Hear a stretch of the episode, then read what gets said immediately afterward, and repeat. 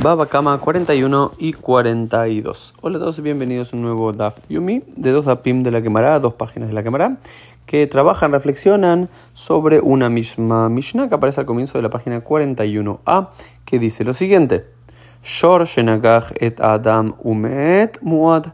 Dice, un toro que cuernea a un ser humano y muere, se lo considera un muad, un animal eh, preadvertido. La pregunta que se hace la Gemara, ¿qué significa un animal que es preadvertido, un muad? Eso es en el caso de que golpee a otro toro o que rompa diferentes objetos y demás. Pero si mata a una persona, la alhaja es que debe ser apedrado y sacrificado a aquel animal. Entonces, ¿cómo se lo puede considerar preadvertido? Ya está muerto. ¿Qué significa que es muad? Entonces la quemará trata de pensar, bueno, ¿qué significa esto? Es de una persona, es de un toro que intentó matar a una persona, que casi mató a una persona. Es un toro que en tres oportunidades persiguió a personas que casi mueren, pero no mueren si no se hubiesen escapado. O que es un toro que mató en realidad a tres animales y después amenazó a una persona. O, o se trató de un toro que en más de una oportunidad lastimó severamente a varias personas. Esas personas luego de un tiempo murieron de la causa de esas heridas o algo eh, similar. No se, no se termina de entender de todo cómo un toro que mata a una persona puede ser considerado muad, pero en ese caso eh, se lo considera. Y Meshalem Kofer, Betam Paturmina Kofer. En el caso de que un toro eh, mate a una persona, tiene que pagar el Kofer, tiene que pagar em, el rescate, la indemnización económica en el caso de que sea preadvertivo. Si no lo es, no, es, no, no lo es si es un tam, no tiene que pagar ese cofre. Es decir, vamos, vamos a decirlo así, si un toro era muada ya de entrada porque había lastimado a otros animales y demás y mata a una persona, en ese caso tiene que también pagar el cofre, tiene que pagar también la indemnización, que es ese rescate por eh, haber matado a un, a un hombre.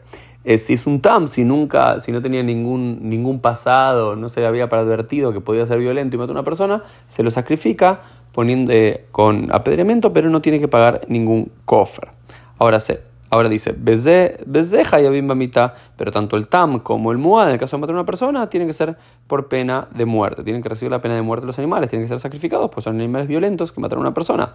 Bejen Ben Bejen Bebat, también es lo mismo en el caso de si no era un hombre mamash, porque la Torah dice Isho y ya, un hombre o una mujer, dice también un niño y una niña, si son menores de edad y también el, el toro los mata, también tiene que ser puesto a muerte aquel toro.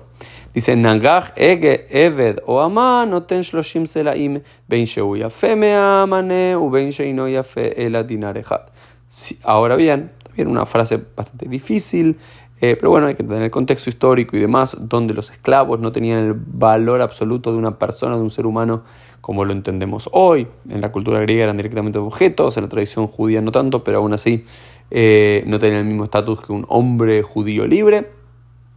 Dice, en el caso de que un toro cuernee a un ciervo cananeo o una sierva cananea y lo termine matando, tiene que pagarle a los dueños shloshim selaim, tiene que pagarle 30 eh, sela, una sela es unos 4 dinar, entonces unos 120 eh, dinarim, eh, serían hoy en día más o menos unos 500 dólares que debe pagarle, ya sea que el esclavo valga 100 mané, 100 dinar eh, de, plata o un solo dinar. Es decir, como que había una medida estipulada rabínica, que ese es el valor que se le debe pagar a todos los dueños sin importar la evaluación, el arajín que se le hacía a esos esclavos para saber su, valor comercial, sino que es la pena para todos en el caso de que un...